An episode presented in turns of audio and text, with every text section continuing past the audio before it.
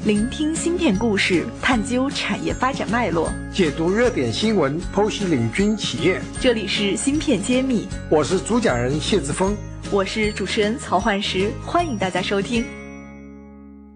新年新气象，继芯片揭秘后，茄子会知识解密团队再次重磅出击，全新打造免费税法栏目“税眼看新闻”，这里有最专业的新政解读，最前沿的税法要闻。现在点击“芯片揭秘”主播页面，或者直接搜索专辑“睡眼看新闻”即可收听，更有三十九个经典案例的进阶课程——税法故事会等着你。想了解更多，请添加文中客服微信号入税法专属社群。欢迎大家收听“芯片揭秘”，我是主持人幻石，我是谢志峰。今天我们跟谢院长一起继续解读一些行业的热点新闻。嗯，我们收到一个坊间的传闻，不知道是真实与否哈。说是一个是业内的分析师发文称，英特尔将关闭其晶圆代工业务。嗯，然后这个分析师也指出呢，他是说英特尔在近日的一个产业论坛中宣布正式关闭晶圆代工业务，所以这个事情对产业来说是一个非常大的一个意外，也。就是意想不到的一个消息了。那么，我们今天也第一时间先来解读一下。呃，对于英特尔来说，他为什么要做这样的选择？他如果做这种选择，是有什么样的一个考虑和一些布局吗？那我们下面有请我们谢志峰谢院长来给大家做一些剖析。好的。作为 Intel 这样一个世界多年排名第一的，最近被三星赶超，成为世世界领先的一个半导体制造和品牌公司，这个决定其实不是一个意外。我认为是不意外。对，呃，本身这就是一个错误，进入这个行业就是一个错误。呃，原因有两个，第一个，呃，大家都以为晶圆代工是一个技术。靠技术就能解决问题的，而实际上真正在这个行业做过很多年的呃人呢，都有这样一个体会。实际上呢，是一个，它是一个服务型行业。对啊，那么真正做得好的标杆企业是台积电。台积电技术当然是世界最好的之一，但是它更重要的是它有这个服务意识。那么我在这个行业做代工做了十七年。十七年和台积电竞争，嗯，都很辛苦。但是十七年之后，我作为一个设计公司的创始人，我是在台积电做代工的，那么就真正体会到台积电这种服务的专业化和极致。那么英特尔基因里面是是核心就是技术最强，特别特别牛，但是他的骨子里，他对这个服务方面的意识呢是比较弱的。因为他过去是没有给别人做过服务，都是内部自己做，啊，做产品。谢老师，这里您能给举个例子吗？因为我们对做服务没有特别明确的感觉，因为都觉得好像有一定的技术含量嘛，不知道技术属性强和研发属性强区别到底是怎么样的。好，我们今天讲的服务不是海底捞的服务啊，不是要给你做按摩，不给你给给你做这样的服务。我们讲究的服务呢是。能够呃做做三个方面的事情。第一个，呃，客户所需要的芯芯片的制造呢，你要按时按量啊，按照这个品质都做到。所谓按时，就是说他说好哪一天交货，你必须在这个这一天或者之前交货。说按量的话，我要两千片一个月，你给我一千九百五十片，那你是失败的。那么这个就难了。还有呢，它的成品率要达到这样子高。说成品率、出货量和按时交货是很重要的三个指标，而这一点大多数人很难掌握，因为你一定会有在这个生产过程中出现一些故障，你那批货可能就废掉了，那你就少量就不够了，对吧？那你怎么办？呃，你要做好足够的预案，就是说你要多做一点，多做一点，成本又又又会受影响，所以这里面的协调是精细的。那么对客户来说，这三大指标必须要满足的。那么我就举个例子，在过去的呃十七年，我在做代工的时候，经常会有赶不上货、赶来不及，中间出现一些啊意外，赶不上货，你要再重新再开始一批生产，然后跟客户要说道歉，我会晚一个礼拜。那么在我和台积电打交道过程中，从来就没有晚的这一说，有提前，但从来没晚这一说。那么它的成品率非常稳定。那回到 Intel 的话，Intel 可以做到非常高的就是成品率，也可以做到性性能也很好，但它的交货的它是没有经验的。因为举举个例子，在台积电一条生产线上，或中芯国际这样生产线上，它会同时有成百上千种产品在跑。Intel 历史上跑一种或者两种产品，我们当时做三八六、四八六就两种，或者说是奔腾一、奔腾二就两种，而且它用的技术是非常接近，它不会有混的这一说。不可想象有成百上千种产品在一条生产线上跑还不出任何差错，这是需要很强的这种技术。支撑的服务，这种服务呢是指技术服务，而不只是说我对你态度好，态度当然要好，那更重要的是，那这方面的需要有很强的叫叫自动化制造，就是或智能制造的基础来支支持的。Intel 对对内服务一两个产品可以，对外那么多产品服务呢，它是有有问有有困难的，需要一个一个学习过程。那么在那么多年的尝试中，Intel 并没有做到。也就是说，它在这方面代工的服务体验并不是很好，是吗？它是没有办法和台积电比的。芯片揭秘栏目组现将每期音频整理成文字，并在公众号发布。想获取文字版内容，请关注公众号“茄子会”，更多精彩等着你。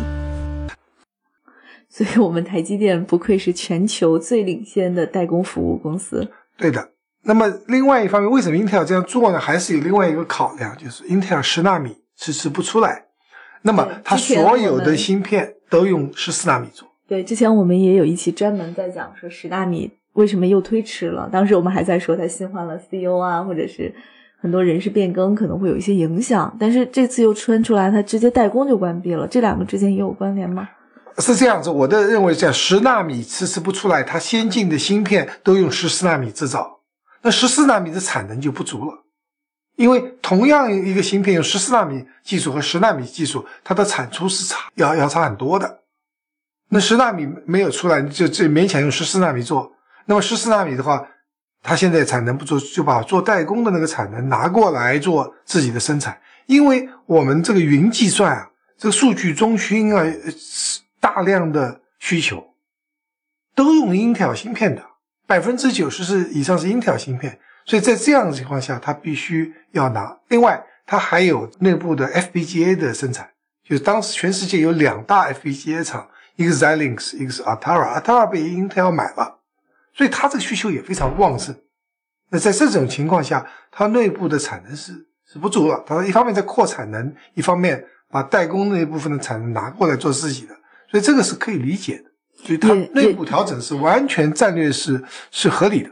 也就是说，他自己的产能供他自己都已经不够了，更别说去为别人去提供代工服务了。好，这是一方面。另外呢，你要知道，为什么 Intel 对对服务代工方面，它可能会不那么重视呢？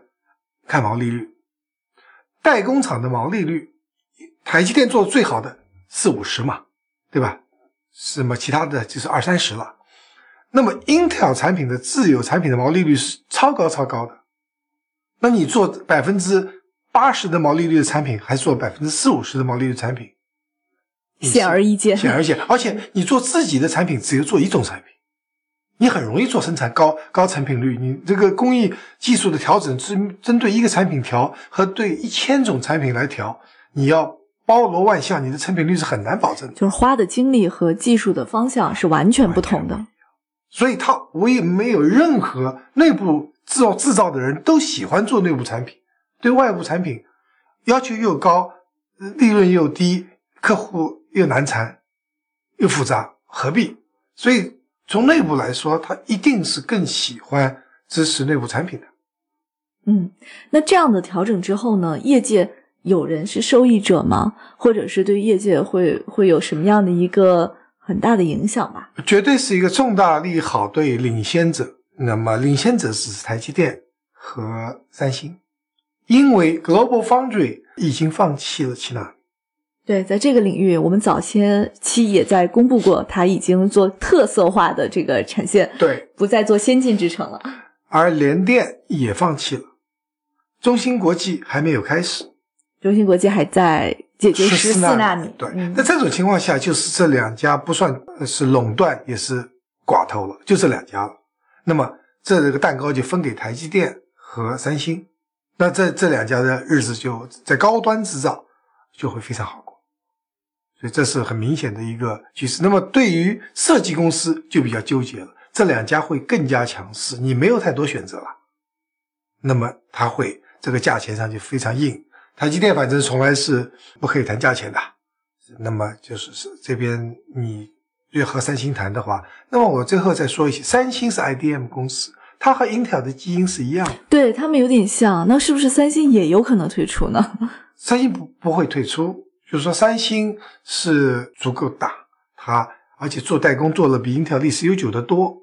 想当年我入行的时候，在就九十年代，三星已经开始做代工，只是它一直是基因不好，它也是一个 IDM 基因，它的服务意识也是不好。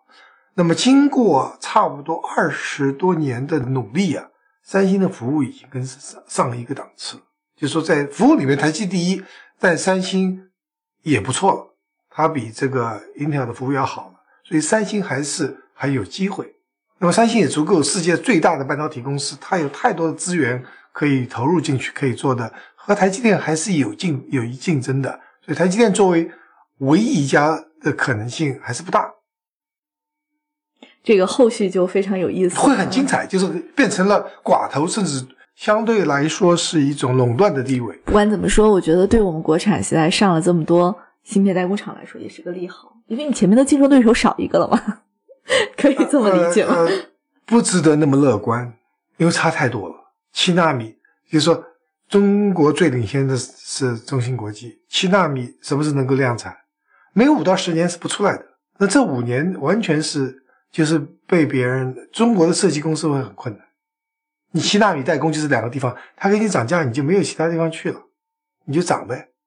那涨到一定程度，利润全被台积电赚和三星占掉了，我们自己的利润就很少。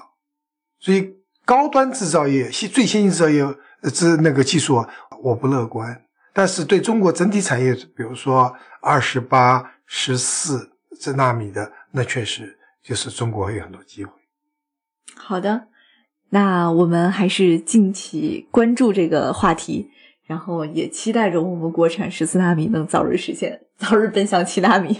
好的，本期栏目就是这样了，谢谢大家。我们下期再见。感谢大家收听《芯片揭秘》，更多精彩内容请关注公众号“茄子会”。我是谢志峰，我在芯片揭秘等着你。